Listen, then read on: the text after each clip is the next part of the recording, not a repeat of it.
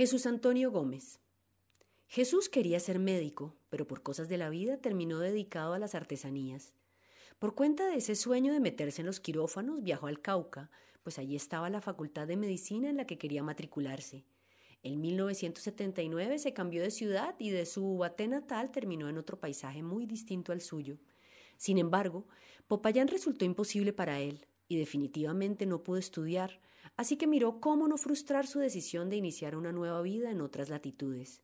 No podía regresarse a Cundinamarca con la frente agachada. Allí fue cuando encontró que Timbío, cerquita de la capital caucana, se le abría como una oportunidad.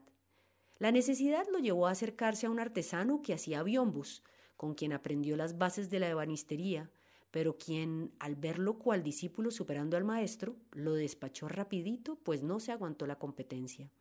Tuvo suerte, porque dio con otro tallador que le siguió enseñando, y así, trabajando parejo, pudo llevar el pan para alimentar a su señora y a su primer hijo. Empezó haciendo repisas y servilleteros y decoraba piezas de triplex con figuras pirograbadas, la ermita o la torre del reloj de Popayán, figuras que vendía en mercadillos callejeros con los que pagaba el arriendo, como recuerda.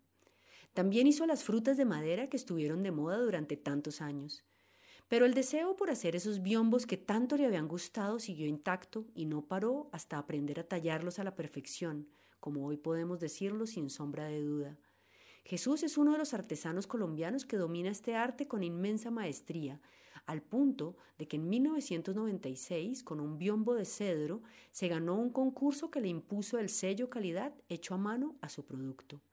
Basta ver el que llamó jardinero, plagado de flores detalladas, hojas, muchas hojas, y tallos de distintas alturas, todas caladas a mano, para darse cuenta del inmenso trabajo que llevan estas piezas que pueden tardarse 45 días en su elaboración minuciosa.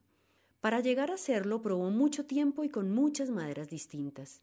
Hoy se enorgullece de llevar más de 40 años en el oficio y habla con soltura de ese dominio de las maderas blandas, todas las variedades del pino, el urapán, el guayacano, el granadillo, e incluso trabajó por tiempo la madera de café, siempre recuperando aquellos restos que de otra manera terminarían en el fuego.